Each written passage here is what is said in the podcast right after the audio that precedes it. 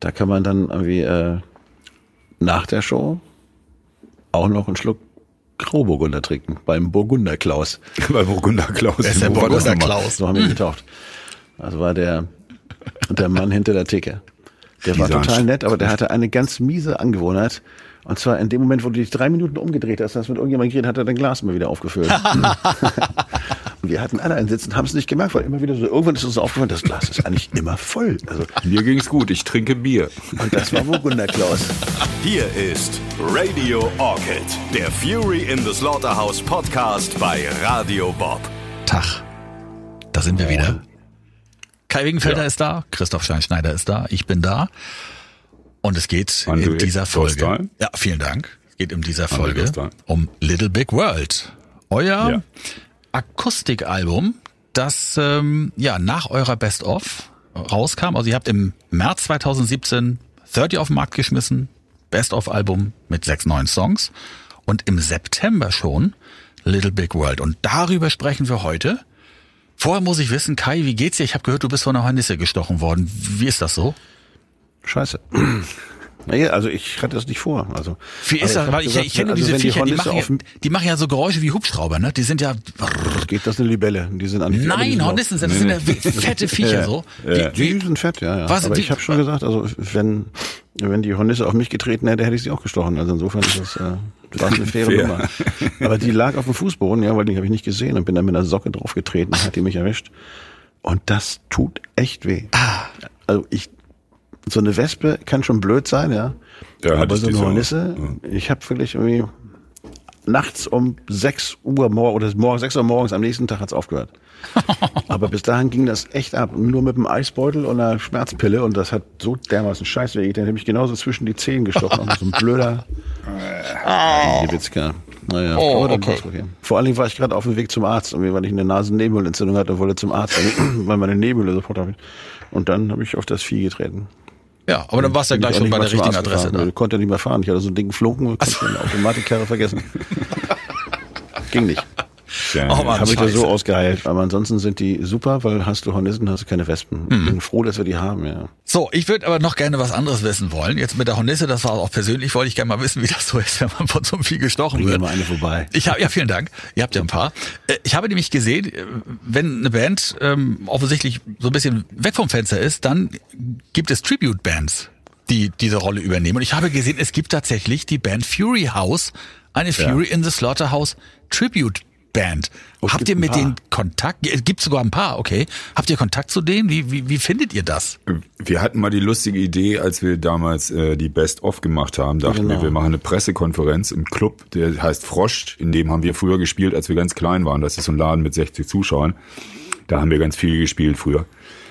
Und wir machen da eine Pressekonferenz und da spielen wir aber nicht selber, sondern da spielt eine von diesen Tribute-Bands. Die hießen, glaube ich, Black Horse Experience. Oder Black Stallion oder irgendwie Oder. Black, ich weiß nicht mehr genau. Das hat dann, die Pressekonferenz hat leider nicht stattgefunden. Ich Die waren aber nett, wir haben sie eingeladen dann in die Ja, ja. Arena. Ich finde super. Also Wir ich wollten dann sagen, immer vorne sitzen, so weißt du, wie bei einer Fußball-Dings und dann immer, immer so Radio Orchid und dann spielen uns Radio Orchid. und hätten das total gut gefunden. Nee, es gibt so ein paar. Ich habe auch schon äh, so ein paar Sachen gehört, aber noch ein paar Sachen gesehen.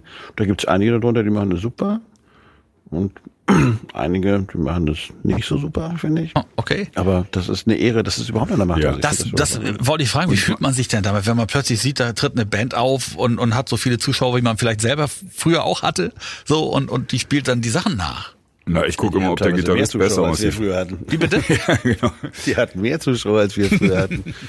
ja, wahrscheinlich das auch. Ich finde das schon cool. Also ich würde, Ja. glaube ich, gerne mal inkognito so eine Show sehen, so mit Perücke und äh, Schnurrbart oder so. Ah, hast du noch nicht? Nee. Nee, nee. Also, Okay. Das habe ich noch nicht gemacht. Ich meine, wir waren ja nie wirklich in Singlecharts. Also ich glaube, Dead and Gone war mal das höchste in Platz 50 in Singlecharts. Aber Time to Wonder hat es mal in einer grauenvollen Version von Men at Work, nee, Men Without Head, nee, wie hießen die? Nee, nee, nee, komm. Nee, nee, das war eine andere, das war eine gute Band. DJs Auf at Work hieß das Ding. DJs at Work, genau, von DJs at Work auf Platz zwei der deutschen Singlecharts geschafft. Also Ey. wir haben es die höchst, höchste Single, die wir je waren hatten. die DJ-Charts waren so. Nee, nee, das waren die deutschen, also, oder waren die deutschen Singlecharts? ich glaub, die Singlecharts Also Top 10 war es auf jeden Fall. Auf jeden Fall sehr erfolgreich. Okay, aber kommen wir ich, nochmal zurück zu mal den, so, ich würde mich gerne mal so verkleiden, weißt du, wie Ronaldo oder irgendwelche Kicker das immer machen, die werden dann mit wilder Maske irgendwie in Venedig auf dem Marktplatz gejagt und, und dribbeln dann mit dem Ball rum, bis ein kleiner Junge vorbeikommt, ja, und dann schenken sie ihm irgendwie was und ziehen die Maske ab und sind die Helden, ja. Ich am besten so Glockner-mäßig von Notre Dame mit Buckel und so und dann leicht besoffen wie Ozzy Osbourne auf die Bühne wanken und äh, wie so ein bisschen vollpöbeln und dann Time to Wonder singen. ja. Das wäre doch geil. Ja, auch eine schöne Das finde ich total spannend. Ich habe schon überlegt, ob ich nicht aus mir ein Franchise-Unternehmen mache. Also ich verkaufe dann Rothaarperücken und die spielen meine Songs und ich kriege dafür 30 Prozent oder so. Ja. Wie McDonalds das macht. So. Ja, guck mal, da haben wir ja schon mehrere Ideen. Ne? Ihr könnt ja auch so eine Beratungsfirma für Nachwuchsbands aufmachen mit eurer Erfahrung. Der hat auch sich mal so einen. GI-Schnitt machen lassen, weißt du, wo seine Haare ungefähr einen Zentimeter groß waren, Christoph, wo seine Frau dann gesagt hat, wenn er das normal macht, lässt sie sich scheiden. Ui. Und, dann, wir haben immer gesungen, wo sind deine Haare, Christoph, Mhm. Haare, Christoph, Haare, Rama. Aber, aber, da war er weg, ja, da gab's, da hätte sie die Perücke gemacht. Und da gab's Ja, eine. na, ich hatte ja die Perücke. Ich habe von, sich ich eine hab von, Perücke besorgt, damit er wieder normal aussieht. Wir hatten- aber die war so scheiße. wir hatten so eine irische Stammkneipe, Irish Harp in Hannover, wo wir immer waren. Und die, die Geraldine McGowan, die auch eine großartige Künstlerin und äh, Sängerin ist, die hat fast geweint, als sie mich gesehen hatte, als meine roten Haare weg waren. Und Oh. die, es gab einen schottischen Komiker, der hatte so eine schottische Mütze und da hingen plastikrote Haare dran. Und die hatte so ein Ding von diesem schottischen Musiker. Äh, dann bin ich mit dieser Mütze auf die Bühne gegangen und habe dann beim zweiten oder dritten Stück diese Mütze abgenommen. Und das Gesicht von diesen Publikumsen war sensationell. Also das war es wert, definitiv. Aber danach habe ich es mir wieder wachsen lassen, weil wie Kai sagte, sonst wäre ich jetzt ein Geschiedener. Aber ich muss noch mal fragen, weil du hast das, glaube ich, eben Christoph schon so angedeutet, da haben wir dich irgendwie unterbrochen. Äh, Du hattest Angst, dass der Gitarrist bei dieser Tribute-Band besser ist als du. Ja, das ist zu befürchten. ich habe mal, Selbsterkenntnis ist die erste. ich hab mal, meine, wir haben, wir, haben, wir haben mit den Wohnraumhelden gespielt, ich glaube in Osnabrück irgendwo. Und nach uns spielte so eine Top 40 Band und die spielte Won't Forget und Time to Wonder. Ah, Und dann haben die mich natürlich gefragt, ob ich Won't Forget mitspiele. Dann habe ich gesagt, klar, mache ich. Dann kriegte ich eine Gitarre, die hing mir unter den Brustwarzen ungefähr hier, mit der, weil der Gurt so kurz war. Das Kabel war halb kaputt und die spielten Won't Forget richtig. Und ich sah aus wie der letzte Hänger irgendwie. Also die, die Fans alle gedacht haben, wie das ist der Gitarrist Das ist aus. scheiße. Ich glaube kein Das Wort. ist, das ist natürlich echt kacke. Hat ja immer, es, die, es heißt ja, ja, es ist egal, wie du spielst, wichtig ist, wie du dabei aussiehst. ja, und ich sah, ich sah Und total. da warst du eigentlich immer 1A. Ja, ja, ich war. Bis Also zu dem Moment in Osnabrück. Wir haben nie behauptet, dass wir gute Musiker sind. Und ich habe nie in einem Interview gesagt, Christoph ist einer der geilsten Gitarristen unter der Sonne. Ich habe immer gesagt, aber der hat Stil, ja. Und das darauf kommt's an. und wie singen die äh, äh, Sänger in diesen äh, Tribute-Bands, Kai? Geht so. einige, einige sind okay, finde ich. Ja. Und bei einigen würde ich so sagen, das muss jetzt nicht sein. Also, Okay. Neulich habe ich eine Version gehört, ich glaube, das war eine Time to Wonder Version, da hat eine Frau gesungen. Und die fand ich eigentlich schon, Stimmt, die war, die die war geschmacklich ganz okay, die haben Ja. das ganz gut gemacht, finde Ja, ich. Also auch als auch. Band. Den Namen habe ich jetzt leider nicht mehr im Kopf, sonst könnte ich ein bisschen Werbung für sie machen. Okay. Aber ich fand es eine schöne Version. Aber es versucht keiner, dich nachzumachen oder deine, deine Stimme zu imitieren, sondern die, die singen hoffentlich alle so, wie sie normalerweise singen. Ich finde, der Sänger von R.E.M., der probiert das gelegentlich. Ja, aber ne? ansonsten. So. Komm, 2017. Was war die Ja. Idee dahinter nach dem Best-of-Album und der Erfahrung, die ihr gemacht habt mit den 150 ausverkauften Konzerten und den begeisterten Massen in Europa, ähm, dann so ein ähm, ja kleines hübsches Akustikalbum zu machen? Naja, wir hatten ja Wir irgendwie. das einfach machen. Ja, Achso, hatten dann ist die Geschichte ja schon erzählt. genau, zack, das war Tschüss, das war der Podcast, macht es gut, wir sehen uns nächstes Jahr. Nein, es war einfach so, dass wir schon irgendwie Blut geleckt haben, wieder mit Fury zu, zu arbeiten und mit Fury Spaß zu haben und Musik zu spielen. Und dann war die Frage, was könnte man denn jetzt so machen, ohne wieder ins Studio gehen zu müssen, weil das Studio war für uns schon so ein rotes Tuch, wo wo wir dachten, nee, nee, da weichen wir mal lieber aus. Und wir dachten halt dadurch, dass wir Martin Hoch, also den Mann, der bei uns jetzt die Pedal Steels und die Slide-Gitarren und die Buzuki spielt, ähm, dann erweitern wir das Ganze doch noch weiter und holen noch Anne de Wolf dazu, eine der großartigsten Musikerinnen, die dieses Land hat, die einfach mal kurz so 20 Instrumente, glaube ich, schätze ich mal so grob über den Daumen spielen kann. Und äh, Ich muss auch mal ganz kurz dazu sagen, die spielt nicht nur irgendwie 150 Instrumente, sondern die hat ähm, äh, auch viel produziert. Ne? Sie hat Bab gemacht, Such a Search, Bosse, Michi Reinke, ähm, ganz, ganz viel fantastische Musik äh, produziert und auch mitgespielt ne? Ja. auf den Alben. Mhm. Vor allen Dingen fotografiert die auch. Fotografieren tut sie auch, die kann alles, ja. Und Genau, ist einfach auch noch Plattencover gemacht und alles mögliche. Also Ah, okay. das ist ein, ein talentiertes Kind. Und ist dann dazu auch noch ein äußerst freundlicher Mensch und äh, mit dem man wunderbar die Zeit vertreiben kann, sich auch. Also insofern, und dann haben wir noch Jan Löchel dazu geholt, äh, auch ein Freund der Familie, der das Ganze, die Arrangements, sagen wir mal so, angestoßen hat, in denen dann die Sachen gespielt wurden. der musikalische Direktor sozusagen. Genau. Und dann trafen wir uns in Boltenhagen und zum Proben und haben angefangen, die Songs umzuschmeißen. So, was gar nicht so einfach war teilweise. Aber was großen Spaß machte und eine große Herausforderung war. Ja, das war lustig, weil dann hat uns so ein, ein deutsches äh, Touristikunternehmen hat uns die Möglichkeit gegeben, in diesem Hotel zu wohnen und zu sein. Und tagsüber haben wir dann in so einem großen Saal immer an den Stücken gearbeitet mit Janni und haben Versionen erarbeitet. Und äh, abends sind wir dann in die Bar gegangen, wo dann mein Bruder den Decker auf die Schulter genommen hat und dann wurde der Saxophon gespielt. Und der Laden gebrochen. gespielt. Was hat er gemacht? Das war Stimmt. Ja, der ist auf, auf den Schultern mit seinem Bass. Mein Bruder ist durch die Gegend gerannt, ja, in der Bar und er saß auf den so. Schultern. Und mein Bruder mit dem, Sax, mit dem Saxophon und wir haben Cry It Out gespielt und haben den Laden da abgeräumt. Das war total spaßig. Nee, wir hatten wirklich eine schöne Zeit. Wir haben am Anfang überlegt, ob wir MTV Unplugged machen. Es gab auch das Angebot. Oh, Und dann haben wir uns gesagt, nee, machen wir nicht. Warum? Weil das war so die Zeit, wo jeder das gemacht hat und alle machten es immer gleich. Dann so holt man sich dann irgendwie noch äh, 15 Jungstars dazu und dann macht man das und dann macht man das und das fanden wir irgendwie langweilig, das wollten wir nicht. Und die wollten auch wahnsinnig viel Kohle haben.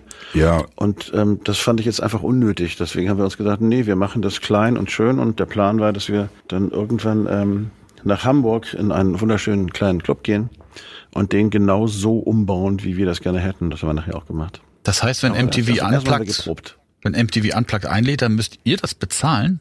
das ist Ja, so wir ähnlich. möchten gerne für die Markennutzung des Ach das ist- so. Das Franchise-Unternehmen, was ich ja jetzt auch bin, also ich vermiete Roter-Perücken und dann darfst du Steinschneider spielen und ich krieg 30 Prozent. Genau das macht auch mit seinem Unplugged-Zeug. Außerdem hatten wir Kabeln in Gitarren, deswegen können wir das gar nicht Unplugged nennen, das wäre ja gelogen gewesen auch. Okay. Nein, und insofern haben wir das dann selbstständig gemacht, auf eigene Rechnung, das Ganze. Man denkt ja immer so als, als ähm, Laie, musikalischer Laie, dass eine Band, ähm, die schon lange dabei ist, ähm, ihre eigenen Songs so aus dem Stegreif akustisch darbieten kann, weil das ist ja so die, die, die Basis, akustisch zu spielen. Aber ihr musstet wirklich jeden einzelnen Song neu arrangieren und, und man muss sich da viel Gedanken machen, kannst muss das Ganze machen, aber proben. Ne? Das ist langweilig. Ja. Also, ja, genau. Das ist ja, das sind ja nur Nummern, also wenn du jetzt was weiß ich, so eine Nummer wie Dancing in the Sunshine of the Dark nimmst, was, was eine Brettnummer ist, ja, mit einem Sample am Anfang und dann geht's brachial los. Das kannst du jetzt versuchen, mal mit einer Akustikgitarre so zu spielen, das funktioniert auch, ja. Aber es klingt halt nicht so. Deswegen muss man sich überlegen, wie mache ich es spannend? Oder so ein Song wie Every Generation, der mir sehr am Herzen liegt. Und da hat man sich dann halt hingesetzt und sich überlegt, hey, wie setzen wir das jetzt mit den Instrumenten, die wir jetzt zur Verfügung haben, so um, dass es immer noch spannend ist, aber dass es auch für die Zuhörer, die da kommen und die Menschen, die sich vielleicht hinter das Album holen, auch spannend ist zu sehen, was wir mit dem Song halt gemacht haben. Der klingt dann halt anders, aber er muss halt funktionieren. Und, und das war für uns eine tolle Zeit, weil da hast du die Nummer neu entdeckt und hast sie auch neu gemacht. Wir haben mit, äh, mit Musti, der ja Gast war nachher in, bei der Aufnahme, Der DJ. da haben wir dann die, diese, Genau. diese, diese Radio Orchid Version gemacht, die er mal als Remix gemacht hat. Aber zwar auch nicht ganz so, weil wir dann hier keine Bläsern hatten und das klang auch nicht so wie Lenny Kravitz und so. Aber, aber schon, das Musti spielt Klavier und, und das Arrangement liegt mehr oder näher an dieser Remix-Version, aber al- als Akustikband gespielt als das Original. Das ist dann spannend. Also, das war, so- das war eine Herausforderung und das, das wollten wir gerne. Wir wollten das halt so machen und dann halt an schönen Plätzen spielen. Der.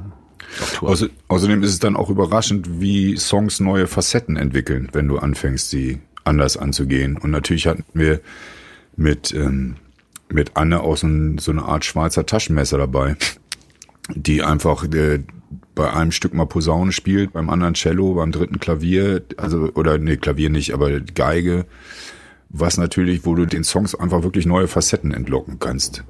Und ich meine, also ich habe ja meine Karriere als Multi-Instrumentalist auch bei dieser Platte gestartet. Ich durfte, hatte das Vergnügen, ich durfte Trompete spielen. Ich habe bei dem einen Song, wir haben diese eine John Watts Nummer, die wir gecovert haben, da haben äh, Anne und ich den Bläsersatz gemacht. Und ich habe Akkordeon bei Dancing gespielt und ich habe Bass gespielt bei Cry It Out und es war einfach, es war spannend für alle Seiten. Ihr habt da irgendwie rund um die Instrumente durchgetauscht, oder? Ja, zwischendurch auch. Also Christian kann auch viel spielen, Gero kann ja auch viel spielen. Gero hatte eine Bassmundharmonika dabei. Ich gar nicht wusste, dass es das gibt. Der Bassmundharmonika. Ach, das sind diese riesigen, ne? Was Ja, ist- ja. Die macht einen Sound, da denkst du, da ist, ich weiß auch nicht was. Wie ist eine Hornisse wahrscheinlich so, ja. Ja, Aber, aber, aber tut nicht ganz so weh. Kriegt nicht auf die Bassmundharmonika. Auch wenn Leute so viele Instrumente spielen können, das, ich finde das ja unsympathisch, ne? Ich mag das ja. Ich nicht. auch. Ich mag das Ich ja auch. gar Ja, du kannst ja auch so viel spielen und ich finde das so, ich kann gar keinen spielen. Ich will das ja mal spielen können. Den, nee, nee, nee, nee, nee, nee, pass auf. Christoph besitzt nur den Mut, es zu tun. Das ist was anderes. Ja, den hätte ich auch so. Aber ich möchte das ja spielen können. Ich will das aber nicht lernen. Und Ja, das siehst du, ist das der, ist der Unterschied zwischen dir und Christoph. Ja, eben. So, und deswegen ist mir das immer suspekt, wenn Leute so viel Instrumente spielen können. Ich mag das nicht. Ihr sollt das nicht können, alle. Ja, ich kann das auch nicht ab eigentlich. Ich kann das auch nicht ab. So, Nee, aber ihr habt dann geprobt. genau. Mit chaotischen Konzerten, wunderbar, wie gesagt. Und aufgenommen haben wir das Ganze im Grünspan in Hamburg. Okay. Grünspan, muss man sagen, weiß nicht, wer den Laden nicht kennt, äh, ist selber schuld, kann man sagen. Ähm, ist ein legendärer Club auf, der- oder hinter der Reeperbahn. auf der Große Großen Freiheit, ne? Genau. Auf der Mhm. großen Freiheit. Gibt's glaube ich, schon immer.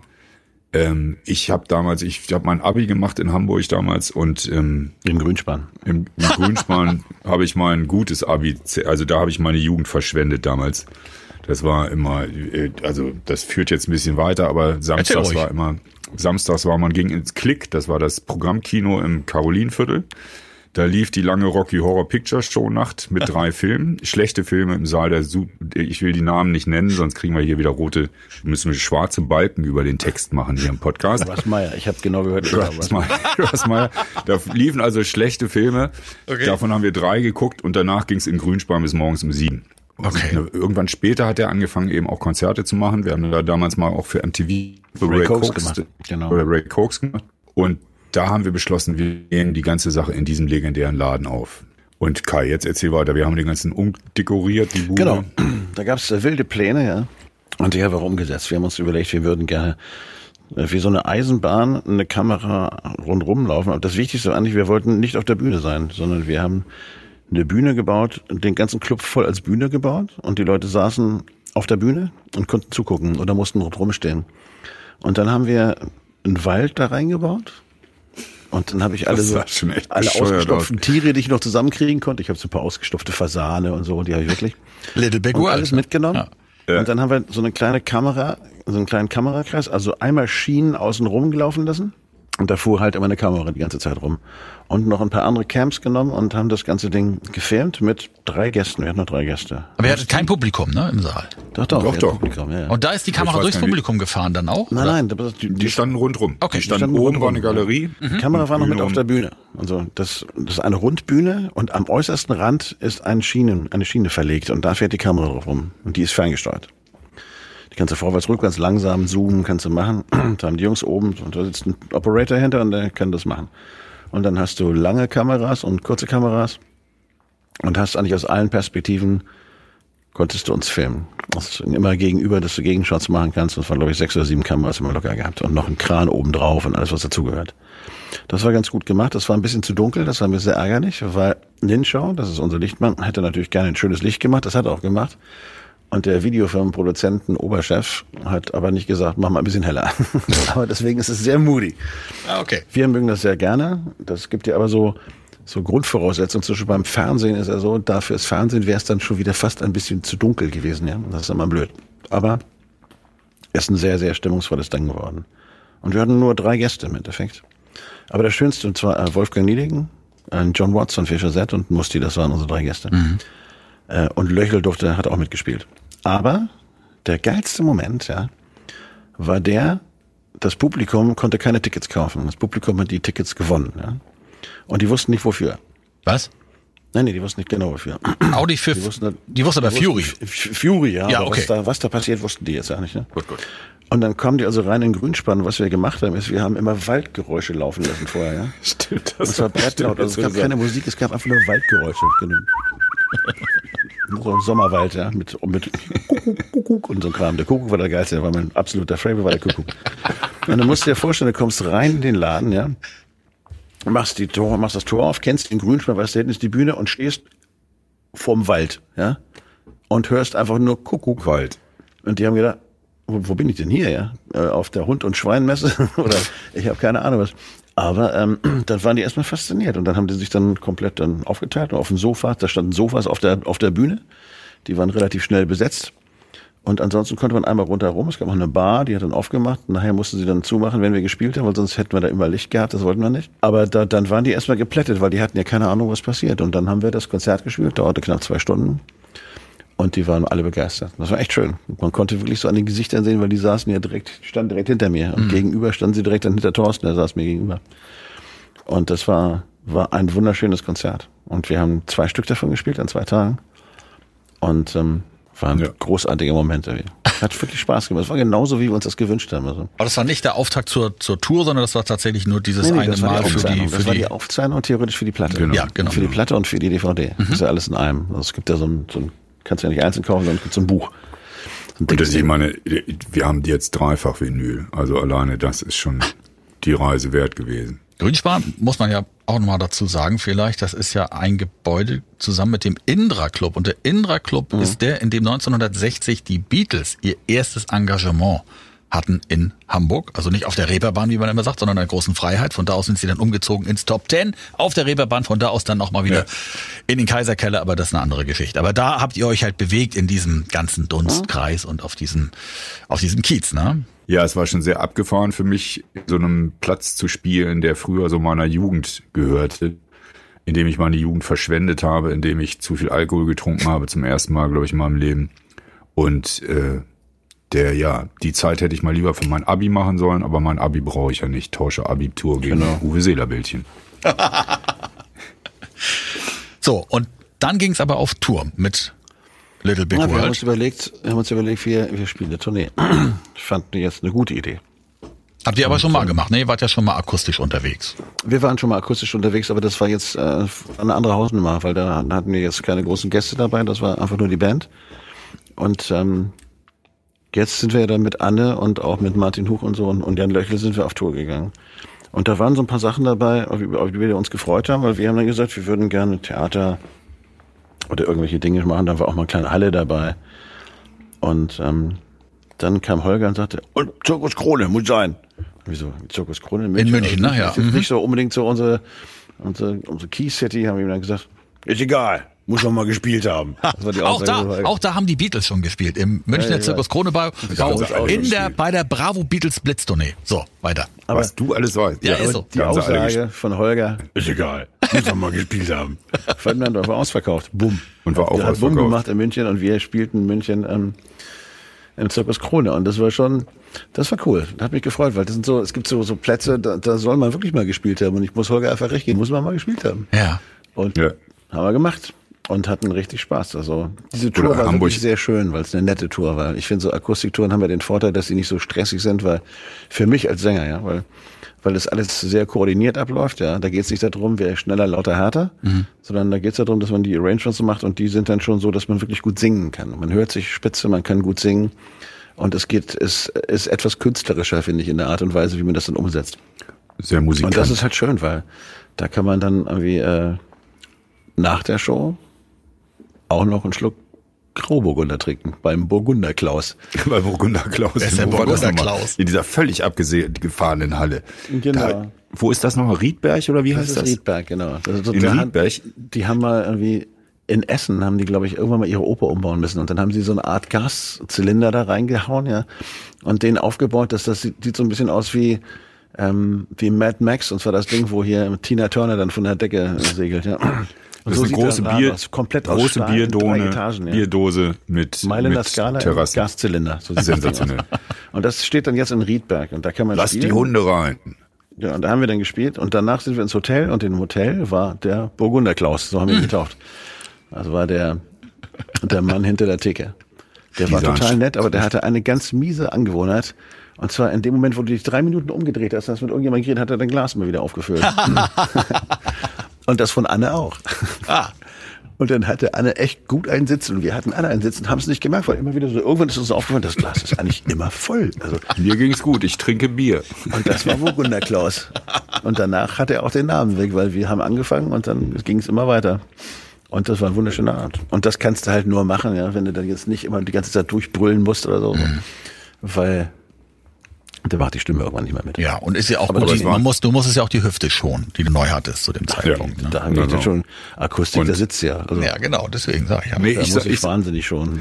Und aber wir hatten, wir haben nicht nur nicht nur in Riedberg da in dieser Bierdose, diese Mad Max Bierdose, sondern auch zum Beispiel die Tonhalle in Düsseldorf, was wirklich eine tolle Halle ist und im Legende. Jugendstil. Also einfach da drin spielen zu können und zu dürfen, ist einfach eine große Freude. Ich weiß noch, dass ich da auf der Bühne gestanden habe und mich immer umgeguckt habe während des Gigs, weil es einfach irre ist, in solchen Läden zu spielen. Oder Ernst Merck Halle in Hamburg, auch diese Zuckerbäcker-Tortenhalle da. Das ist klingt zwar nicht so richtig gut, aber es ist einfach toll. Da habt ihr noch gespielt?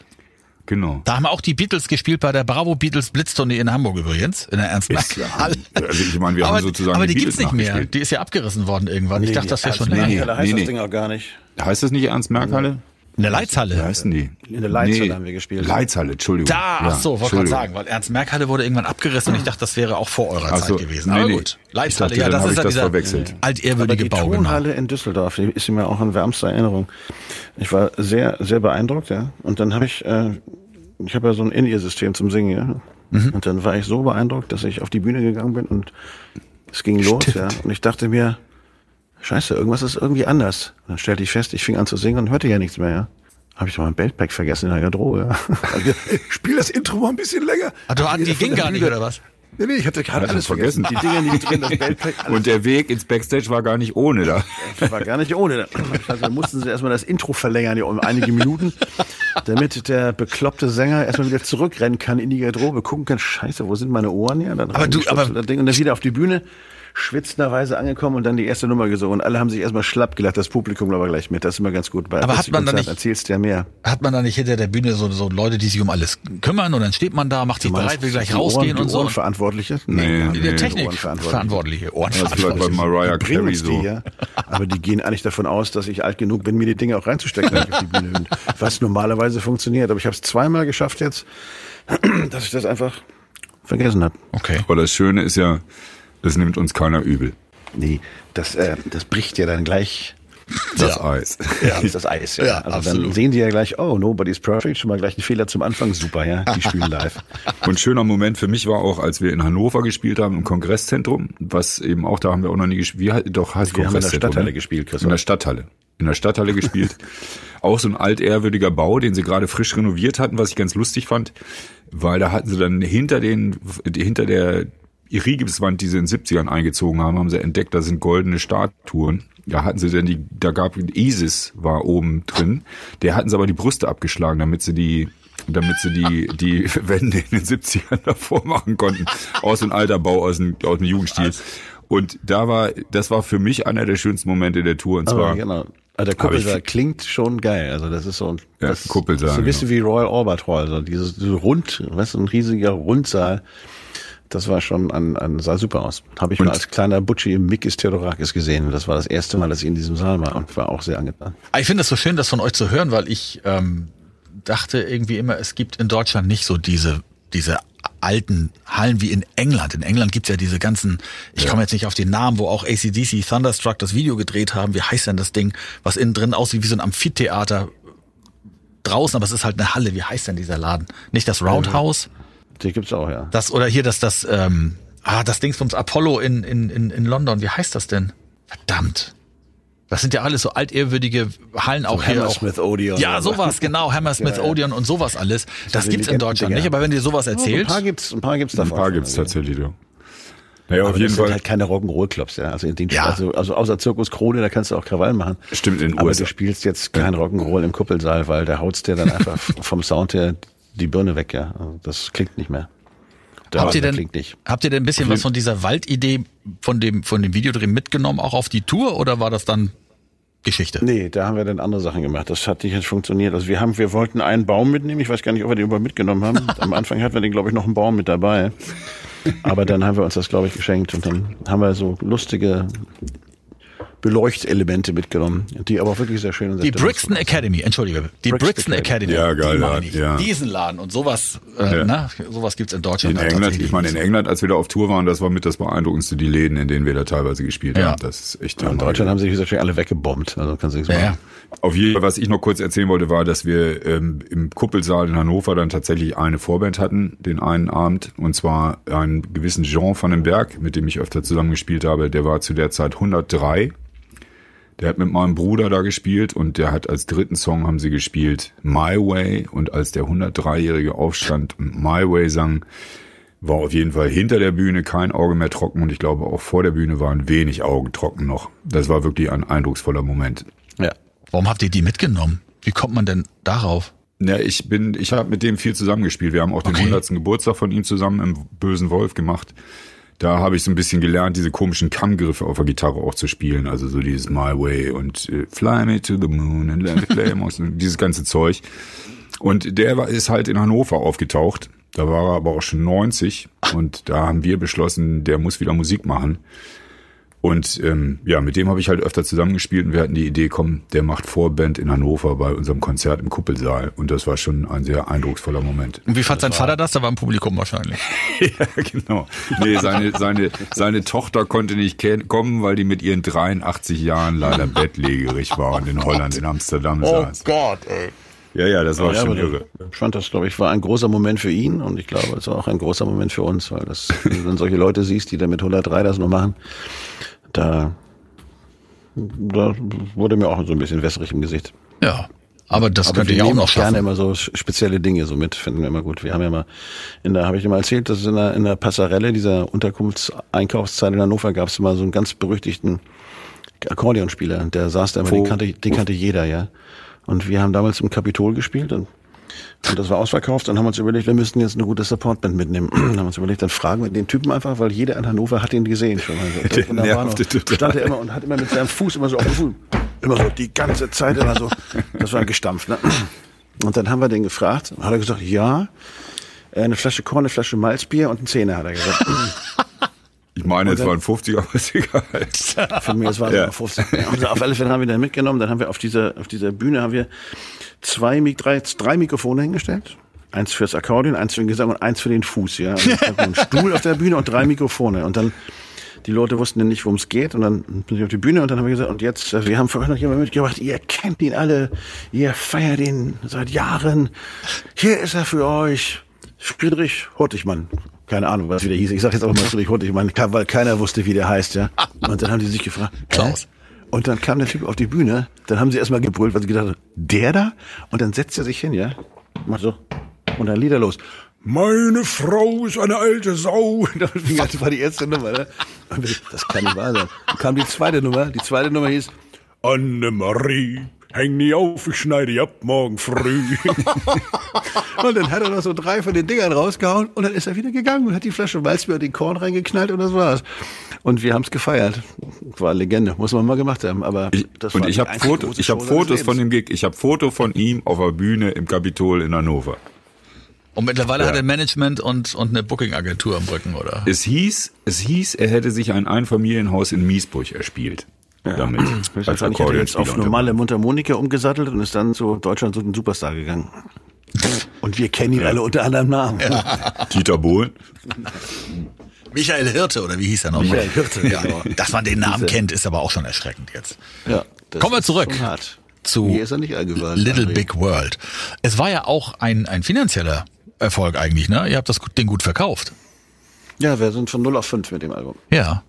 Wir waren war zweimal in Charts, ne, glaube ich, in dem Jahr oder was. Genau, wir waren in zweimal, also es war für mich das erfolgreichste, aber ich habe dreimal Top 10 gemacht. im Stimmt, ihr habt 30 war Platz 3, Genau, und Wingenfelder Platz 9. Wingenfelder Platz 9 noch und dann noch Little Big World auf 5. Genau, dreimal Top 10 in, in einer Rutsche, das war echt super. Okay. So. Das hättest du mal machen sollen in den 80ern und 90ern, dann wärst du jetzt ein gemachter Mann. Ja, aber ihr könnt das ja eventuell noch Ja. toppen, das Ganze. Und darüber reden wir beim nächsten Mal. Das, Das ist können wir eine mal gute probieren, Idee. ja. Auch das mit dem Das ist eine gute Idee. Das neue Album, darüber sprechen wir dann in der nächsten Podcast-Folge. Es sei denn, ihr wollt noch was erzählen. Ich habe das jetzt so abgewürgt hier gerade, aber ich glaube, wir sind Ich glaube, wir haben alles gesprochen. Ich denke mal, wir haben alles gesagt. Dann war die Tour irgendwann vorbei und dann kehrte Ruhe ein. Ja. Nur bei Burgunder Klaus geht es jeden Abend weiter. Genau. Und wir beenden den Podcast jetzt hier mit Waldgeräuschen. Leck mich am Arsch, Marina. Das war Radio Orchid, der Fury in the Slaughterhouse Podcast bei Radio Bob.